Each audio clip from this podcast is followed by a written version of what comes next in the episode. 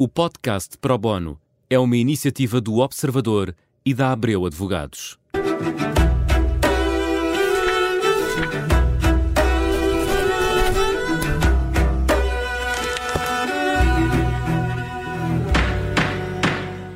Bem-vindos ao Pro Bono, é a segunda temporada de Pro Bono depois de um período de férias e regressamos, claro, para falar uh, de questões uh, jurídicas que nos afetam no dia a dia, mas não só. Olhamos também para áreas como o Orçamento do Estado e este episódio não podia ser sobre uh, outro tema. Nuno Cunha Barnabé é sócio da Abreu Advogados, é especialista na área de Direito Fiscal e, portanto, é a pessoa indicada para abordar connosco algum destes pontos fundamentais do Orçamento para 2023 que foi apresentado esta semana.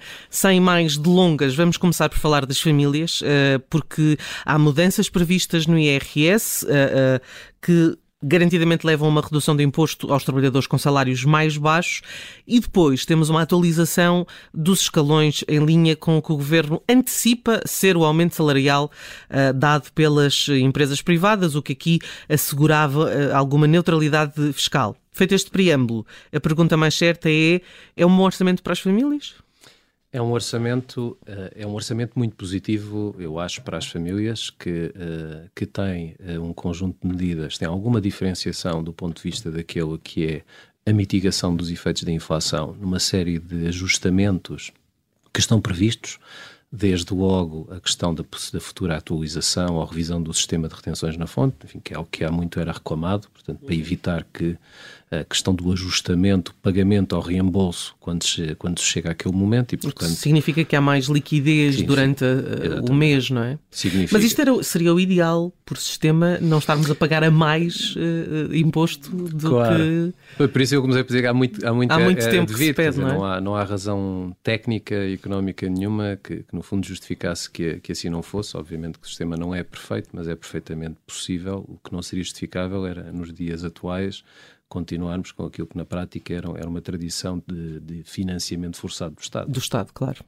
Um, portanto, falávamos de, desta, deste argumento uh, do Governo no orçamento de que estamos a fazer tudo acima da inflação, estamos a contar, claro, com uma inflação de 4% que é o que está inscrito no Orçamento de Estado, é bastante otimista comparando com outras uh, agências uh, que têm feito esta perspectiva de, de, dos próximos, uh, enfim, dos dados macro para o próximo, para o próximo ano. E, e claro que isto não tem em linha de conta o que o contribuinte, o que o cidadão, o que as famílias perderam uh, este ano. Era difícil compensar de alguma forma esta, esta derrapagem no, no, no rendimento? O, o, orçamento é, por definição, um exercício uh, político e, portanto, é uma questão de opções. Ou seja, uh, obviamente que era sempre suscetível de haver uma opção que eventualmente desacelerasse a trajetória ou a curva da redução do déficit e ter, obviamente, maior despesa pública e ter, se calhar, medidas mais generosas do esse ponto de vista.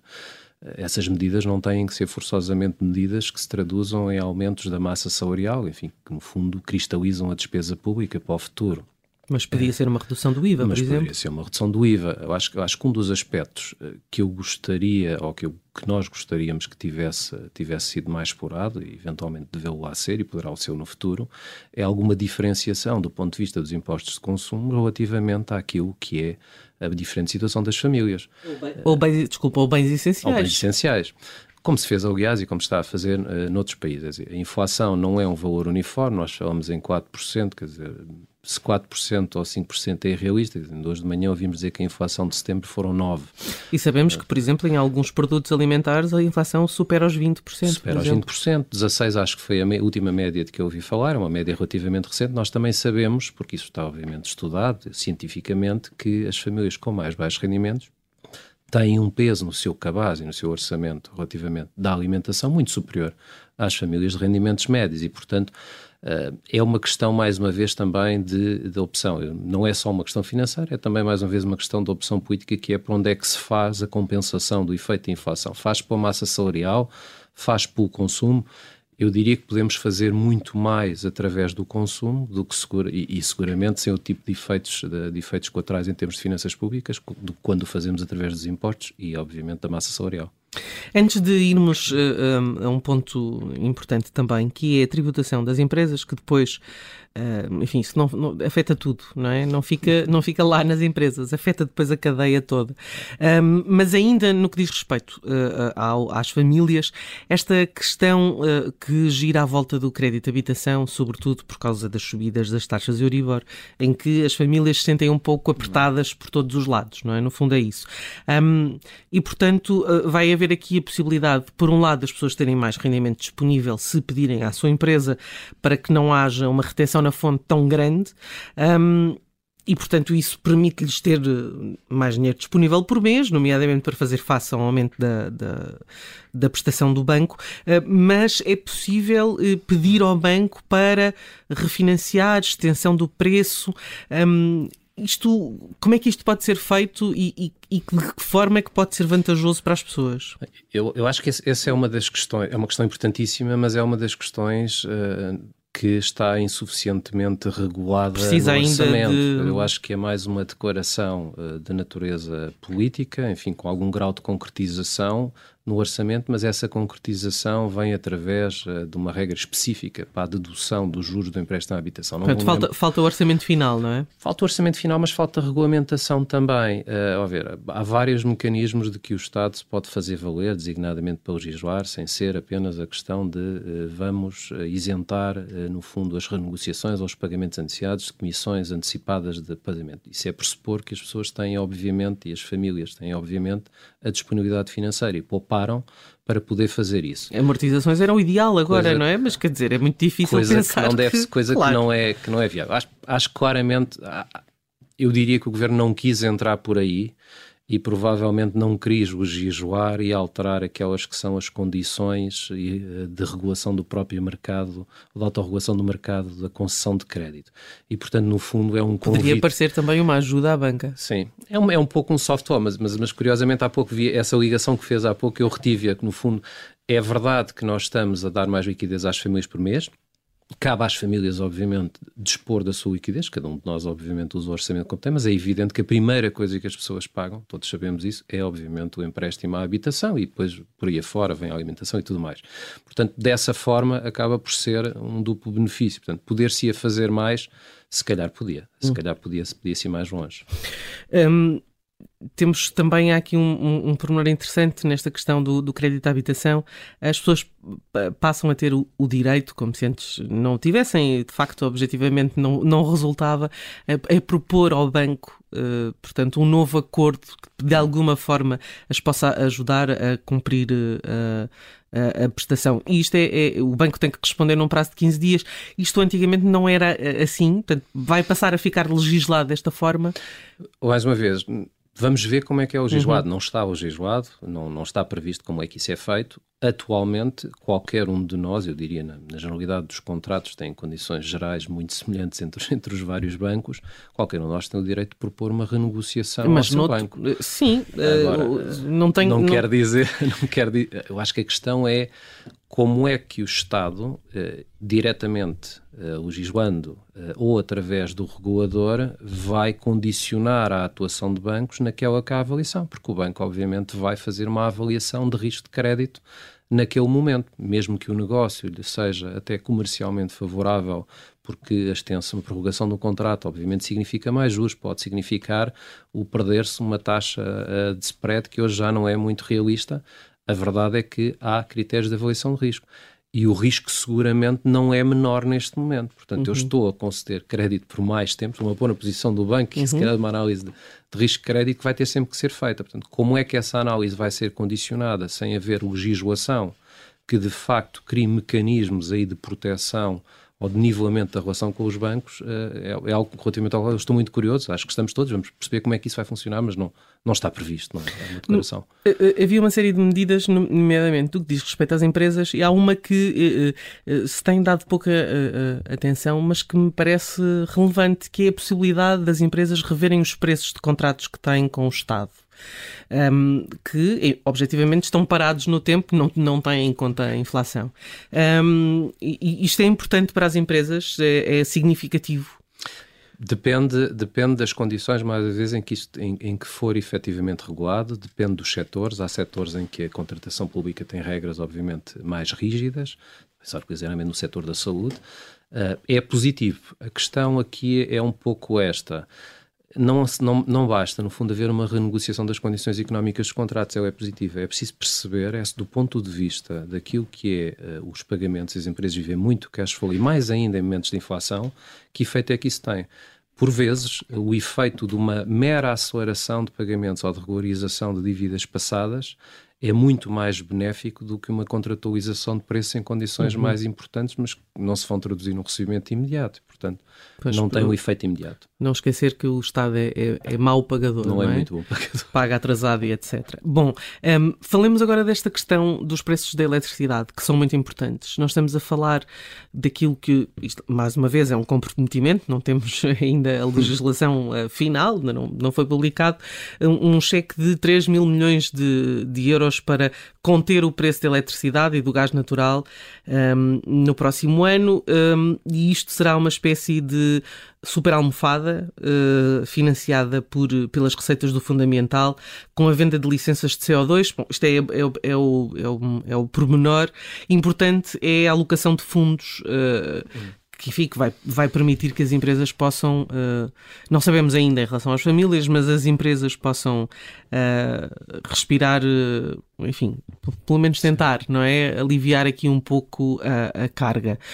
Um, e, isto é um pacote suficiente quando falamos nas empresas? Acho que se perguntar às empresas, a resposta é óbvia, é manifestamente insuficiente hum. relativa, porque no fundo a questão é que se coloca é a mesma que se coloca com a inflação relativamente às famílias e, enfim, o custo de energia é um dos, dos que mais aumentou e mais contribui para esse aumento significativo de inflação é suficiente, se calhar olhando para a frente e para a projeção, ou se calhar é razoável, não diria que é suficiente, mas se olharmos para aquilo que é o acumulado, nós, nós temos, quer dizer, ainda esta semana, ter uma conversa com, com, com um dos nossos clientes que, que num setor altamente intensivo de, de consumo de energia me dizia que a fatura, de a fatura de consumo de eletricidade aumentou quatro vezes este ano. E, portanto, é, é inevitável. Portanto, ou isso se reflete nos preços? Vai se refletir forçosamente. Não há, quer dizer, não há, não há saída, quer dizer, uh, ou se reflete nos preços ou se reflete no emprego, não é? Ou, ou, se traduz em aumento de endividamento e, portanto, se vai refletir mais à frente. Não, não haverá muitas soluções uhum. para isso. Obviamente que todas as ajudas são boas. Eh, não serão suficientes, a questão eu diria que é mais proporção. Estamos a fazer nós o mesmo ou com a, mesmo, ao mesmo nível que estão a fazer os nossos parceiros? É depois isto, isto traduz uh, em, isto traduz numa desvantagem ou numa potencial desvantagem competitiva e nós competimos em mercado aberto.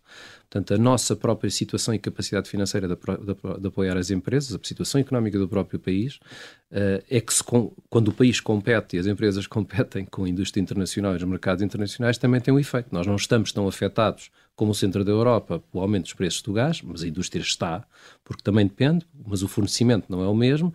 Mas, por outro lado, nós somos mais periféricos e se tivermos menos apoios do que tem a indústria no centro da Europa, se calhar ficamos numa posição competitiva ainda pior.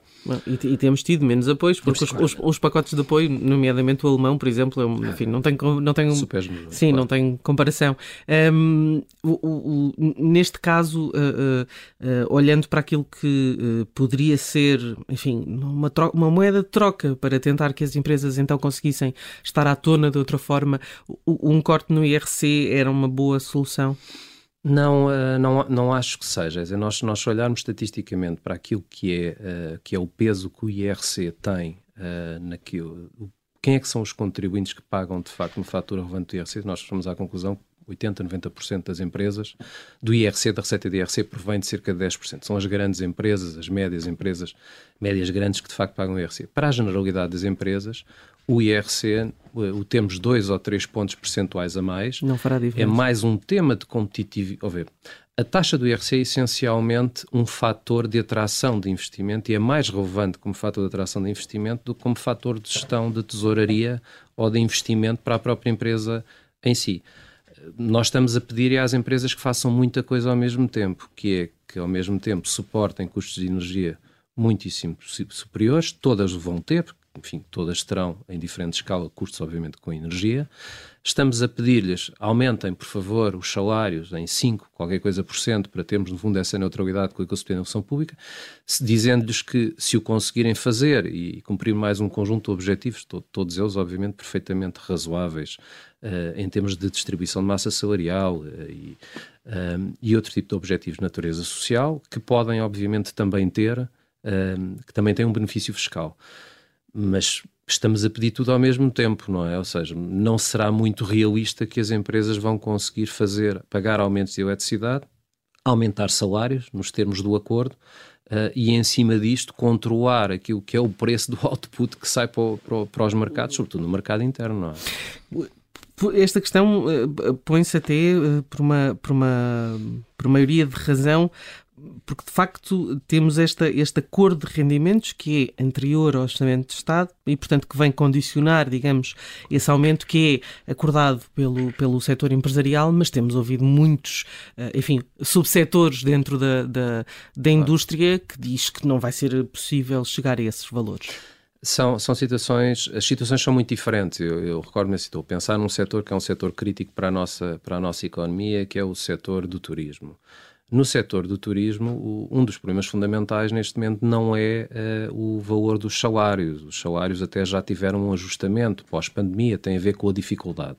Um dos grandes problemas que, que, o setor tem é, desde o momento, a falta de recursos humanos. Porque também não paga tão bem como também podia não paga pagar. tão bem como podia pagar, é verdade. Há, muitos, uh, há muitas pessoas que se reconverteram, não é? Foram para outros, outros setores. Para outros claro, setores, mas claro. que se recebessem melhor, se calhar voltariam. Se calhar é? voltariam. Eu acho, acho uh, é uma questão, uh, depende de facto dos setores. Uh, depende. Já vimos, por exemplo, indústria... indústrias como a do calçado, por exemplo, a dizer Sim. que não consegue fazer subidas tão altas. Não, e depois, é, é, repare, estamos a falar de indústrias que competem no mercado internacional, que exportam, vão Sim. competir com países que não têm provavelmente o impacto que nós estamos a ter neste momento do fator energia. Basta pensar que esta questão que decorre, obviamente, do conflito com a Rússia não é uma questão que abranja toda a economia global e designadamente no Sudoeste Asiático, o efeito não, e na China seguramente não existe esse, esse não, impacto. A, a energia está mais barata. A energia está mais barata e, portanto, exemplo, ao mesmo tempo que eu tenho fatores de produção mais caros, eu não consigo transferir para, para, para os meus clientes, para os meus consumidores, essa inflação. Portanto, vou ter que gerir isso de outra maneira, vou ter que gerir isso internamente. Obviamente, aqueles que estão virados em setores virados para a economia doméstica ou para a economia europeia, a situação será diferente. Mas, mas em termos de competitividade internacional, portanto, eu, eu diria que estes próximos anos uh, vão deixar seguramente uma marca, uh, e, e esperemos que não seja, no fundo, uma reversão ou, ou, ou, pelo menos eh, que não, que não se traduza em situações bem mais delicadas do ponto de vista de solvência, para muitos setores nos quais apostamos para termos um modelo de desenvolvimento económico baseado, por exemplo, na inovação. A inovação vem das empresas que vendem para os mercados internacionais e que competem livremente nesses mercados. A situação do mundo neste momento não é de um aumento generalizado da energia. Não é? Mas, mas não, não há neste momento capacidade nos orçamentos das empresas para inovação e desenvolvimento no meio deste turbilhão. Isso é? é? outra questão. Que, ver, quando nós falamos em benefícios fiscais, uh, incentiva a capitalização das empresas.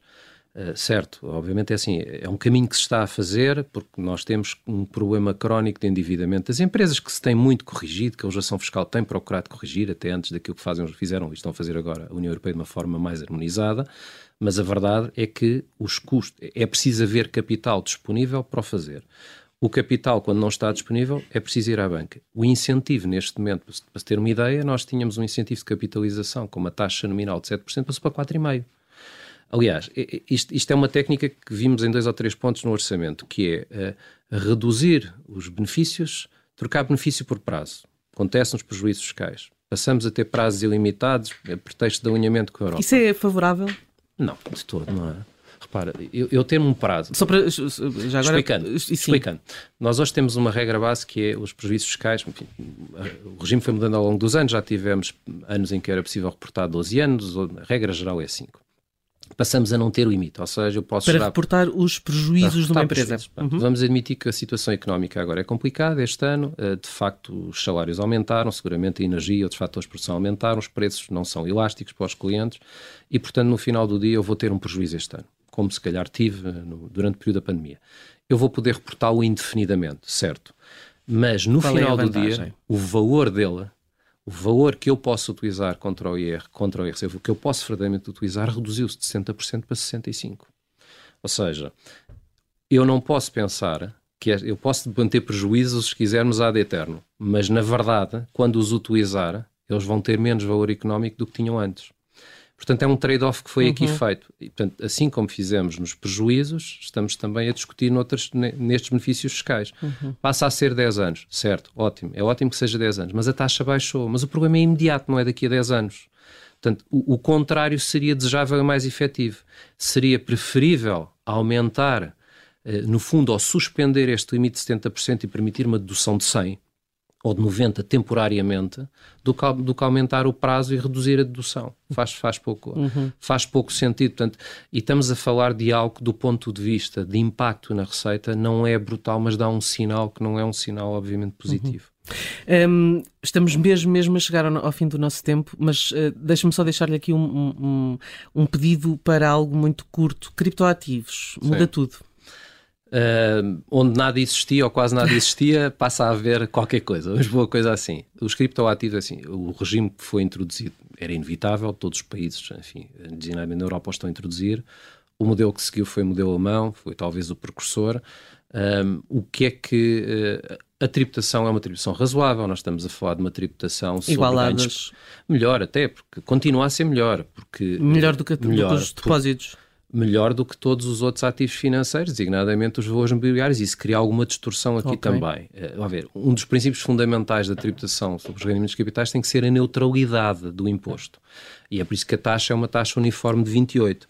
Mas quando eu passo a fazer uma coisa como tributar mais-valias de uh, ações uh, que, de empresas cotadas, mas que no espaço de um ano passam a ter tributação progressiva quando tinham 28%, e ao contrário, nos criptoativos, tributo apenas a 28% aquilo que é especulativo e o resto continua isento, certo. cria aqui uma distorção, Sim. obviamente. Portanto, continua a ser bastante... Ainda não é atrativo. Não, não é zero, mas é obviamente muito atrativo. É? Uhum. Deixamos muito temas de fora, mas é impossível claro. neste tempo falarmos de um orçamento tão extenso. Uh, haverá tempo para, para falarmos de mais temas uh, na próxima semana. Uh, Nuno Cunha Bernabé, obrigada por ter estado connosco neste Pro Bono. Nós voltamos para a semana. Até lá.